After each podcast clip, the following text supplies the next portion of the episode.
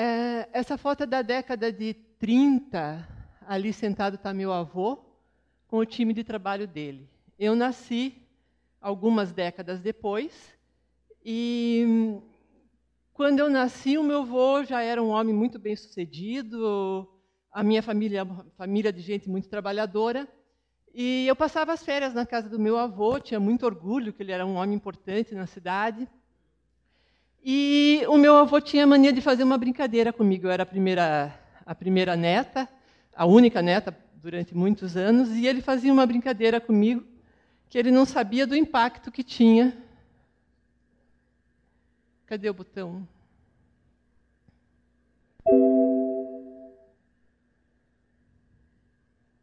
Não está indo. É a setinha, isso. Ele perguntava para mim, eu acordava para tomar café da manhã, e ele perguntava para mim: por que é que você acorda cedo? Para ficar mais tempo sem fazer nada? E aquilo ia, assim, às vezes eu sentia um pouco de vergonha. Ele falava por brincadeira. E às vezes aquilo me incomodava, às vezes eu não dava muita bola. E essa pergunta foi levando uh, os pensamentos que eu deveria ter para o resto da minha vida. Assim, por que é que eu estou acordando cedo? E eu tinha uma, uma aflição que era, eu queria fazer alguma coisa de relevante. Eu não sabia o quê, mas eu queria acordar cedo e fazer alguma coisa que valesse muito a pena. Uh, eu estava na minha primeira faculdade, eu tinha 40 anos já quando eu fiz essa primeira faculdade, e eu fui com um grupo de, de, de alunos visitar esse museu, e enquanto ele estava em construção, o Museu Oscar Niemeyer, lá em, lá em Curitiba. A gente visitando aquele museu enorme, gigante, ele é, um, ele é muito poderoso, e em construção ele era maior ainda. E eu olhando aquele museu e vendo a grandiosidade e pensando nos artistas que um dia vão colocar seus quadros na parede, e eu pensei, meu Deus, eu realmente eu não vou conseguir fazer nada de relevante na vida. Eu já tenho 40 anos, né? não vai mais dar tempo. Aí a, a, o, o, pessoal que estava nos ciceroneando no museu falou assim: olha, agora a gente vai para uma sala que vocês vão ter uma surpresa. Aí Entramos nessa sala, sentamos lá, de repente baixa um telão, isso era ano 2000 por aí, era muito difícil ver uma videoconferência, e eu falei, nossa, uma videoconferência, uma coisa super legal, né? E quem aparece na videoconferência? O Oscar Niemeyer, com quase 90 anos, falando de toda a expectativa que ele estava da inauguração do museu, quanto ele era importante, e que ele não estava lá porque ele tinha aula de filosofia no outro dia de manhã e ele não perdia a aula de filosofia por nada desse mundo. Eu falei, nossa, eu tenho 50 anos para chegar lá, então ainda dá tempo. Foi esse dia que eu pensei, nossa, 40 anos ainda vai dar para eu fazer alguma coisa, né? E se o Oscar Niemeyer está trabalhando até os 90, eu ainda tenho tempo. Enfim, eu vou contar um pouco da minha história para vocês.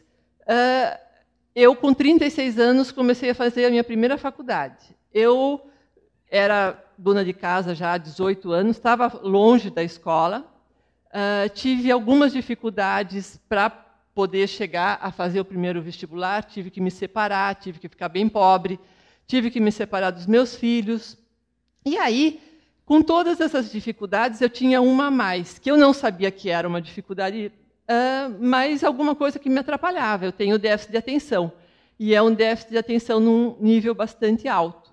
Uh, Para conseguir fazer esse meu primeiro vestibular, e era tão importante passar, porque eu, afinal, já tinha 36 anos e ainda não tinha nenhuma faculdade, uh, queria fazer alguma coisa da vida, estava me separando, estava sem dinheiro, e eu tinha que realizar alguma coisa, eu criei um método para estudar. Eu não sabia por que, eu não conseguia estudar, mas eu sabia que, tendo algumas eh, técnicas, recortando os papeizinhos, colorindo, me esforçando, eu ia conseguir chegar a algum lugar.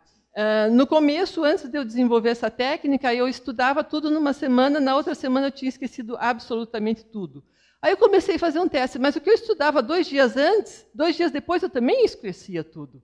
Eu não sabia né, que era o déficit de atenção, que assim as pessoas acham que déficit de atenção é uma coisa que atrapalha só a gente, mas atrapalha todo mundo que está em volta da gente, porque acaba espirrando. Né? Eu sou uma pessoa extremamente atrapalhada. Para vir para cá, eu marquei a, a, os assentos do avião tudo trocado, eu marquei o 8 para mim, o 18 para o meu marido, e daí, assim, eu nunca sei a hora que eu vou pegar. Semana passada eu tinha uma reunião super importante em São Paulo, eu cheguei três minutos atrasado porque eu confundi o horário. É sempre assim a minha vida. É, e não é uma coisa legal, até é engraçado assim quando a gente conta, mas na hora que acontece eu tenho muita raiva, sabe? E aí fui criando essa metodologia que eu não sabia que era uma metodologia, era um jeito de eu sobreviver naquela situação onde eu precisava estudar e eu não lembrava do que eu tinha estudado. E aí essa metodologia me ajudou a passar na primeira faculdade. Eu, na segunda faculdade, daí eu vi que ainda era pouco. Eu comecei, com 40 anos, eu fui fazer o meu segundo vestibular. Aí eu tive que correr, que foi logo depois do Oscar Niemeyer, né? Uh, então eu fazia faculdade de filosofia de manhã, à tarde eu estudava para o mestrado e à noite eu fazia pós-graduação. E finais de semana eu trabalhava porque eu estava numa situação financeira um pouco complicada, um pouco bastante complicada. Quando tudo isso estava acontecendo e que eu estava achando que eu estava fazendo uma coisa relevante na minha vida, estudando, fazendo coisas, trabalhando, meus quadros davam sucesso, papapá, o meu filho de oito anos tem um AVC. E aí eu falei, agora eu não vou conseguir mesmo. Né? Três faculdades, um filho com AVC, tendo que trabalhar e sem dinheiro, realmente não vai rolar. Aí eu dei um jeito e voltei a resgatar aquela metodologia que me ajudou a passar no primeiro vestibular, que até então estava parada, né? E comecei a estudar de novo sozinha. Falei com os professores e eu aparecia na aula quando dava e quando eu não dava eu estava na, na, fisioterapia do, com o meu filho. Enquanto ele estava fazendo fisioterapia, eu ficava no carro estudando e eu fui potencializando esse modo de estudar. Aí eu tive que potencializar muito, porque no lugar de eu lembrar para um vestibular, eu tinha que lembrar para o mestrado, para a pós-graduação e para a faculdade de filosofia. Uh, e esse método acabou se tornando a minha profissão. Eu comecei a escrever livros didáticos, e o que meus livros didáticos sempre tinham de retorno de quem, de quem lia era: nossa, consegui entender tudo, nossa, está fácil de entender, nossa, como você fala fácil, como é rápido entender o que você fala. E aí até que em 2010, uh, um desses livros didáticos, para vocês terem noção da complexidade, esse livro tinha um, um filminho que era para ensinar a filosofia de Nietzsche nas escolas públicas de Curitiba para crianças.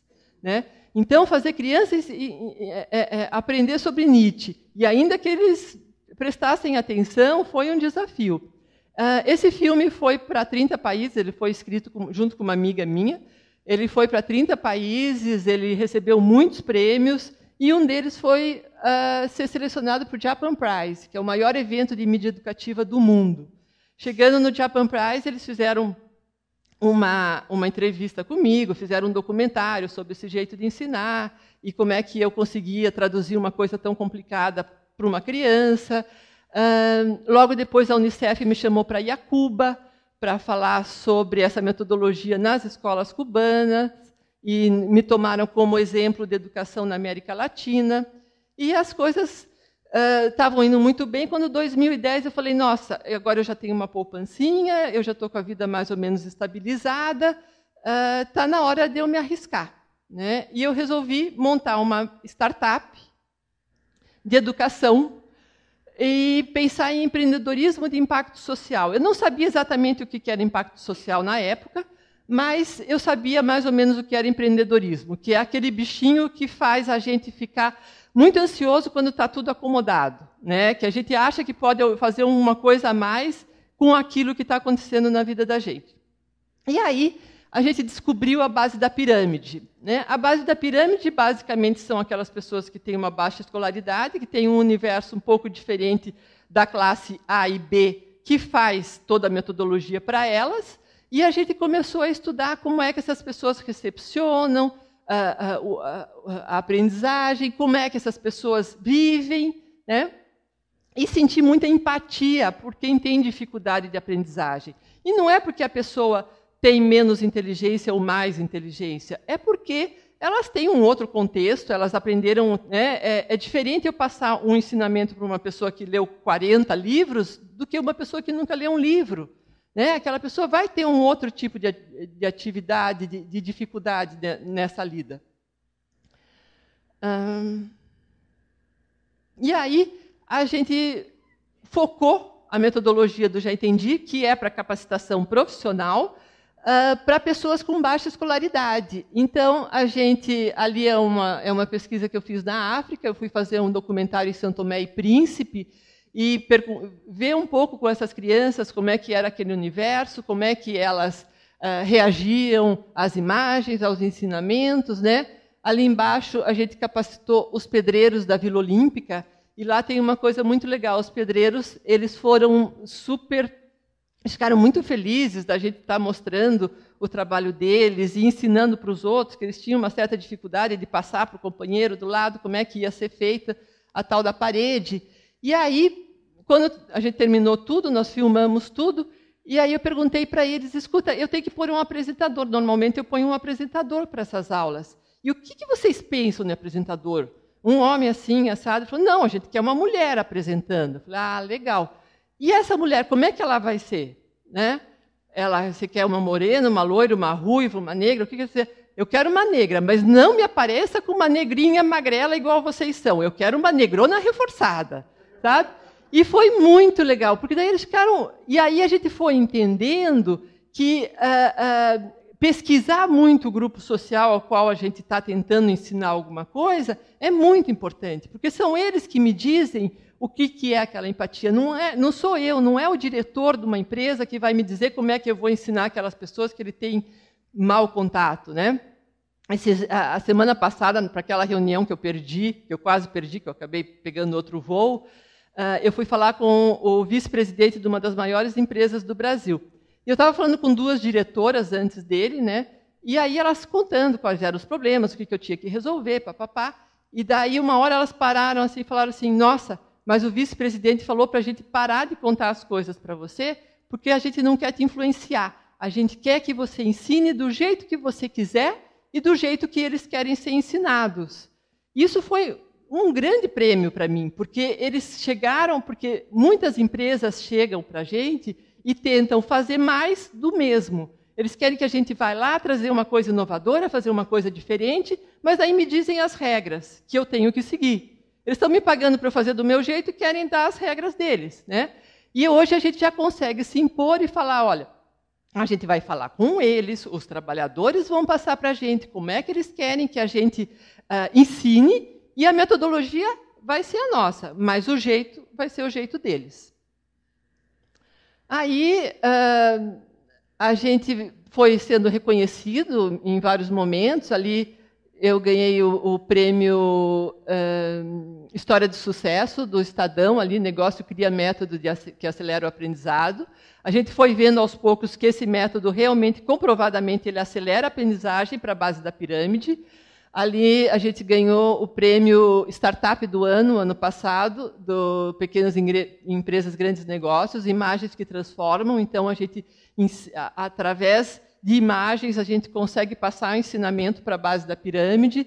E aqui eu fui é, convidada para escrever um livro que está sendo fazendo super sucesso, que é como aprender mais e melhor estudando sozinho. Então, ajudando as pessoas que estudam sozinhas como potencializar aquilo com regras fáceis, não tem nada demais, uma coisa muito simples. E aí o resultado de tudo isso são 33 prêmios através do mundo, 38 livros escritos, 31 filmes, uh, e uma imensa satisfação de poder. O meu avô não está vivo hoje, mas eu posso dizer para ele que a gente acorda cedo, eu e o meu time, na verdade, eu só tenho a ideia e o meu time executa uh, para mostrar que a gente consegue melhorar um pouco o mundo. Uh, a gente acorda cedo em Curitiba, que é uma cidade muito fria, e com muita satisfação para tentar melhorar um pouco o mundo por meio da educação e fazer com que a educação chegue a essas pessoas, não da forma com que a, a, um, uma classe seleta julga que seja importante eles uh, aprenderem, mas da forma que eles acham que eles devem aprender. A gente faz essa adaptação e tem sido muito legal ter o retorno deles.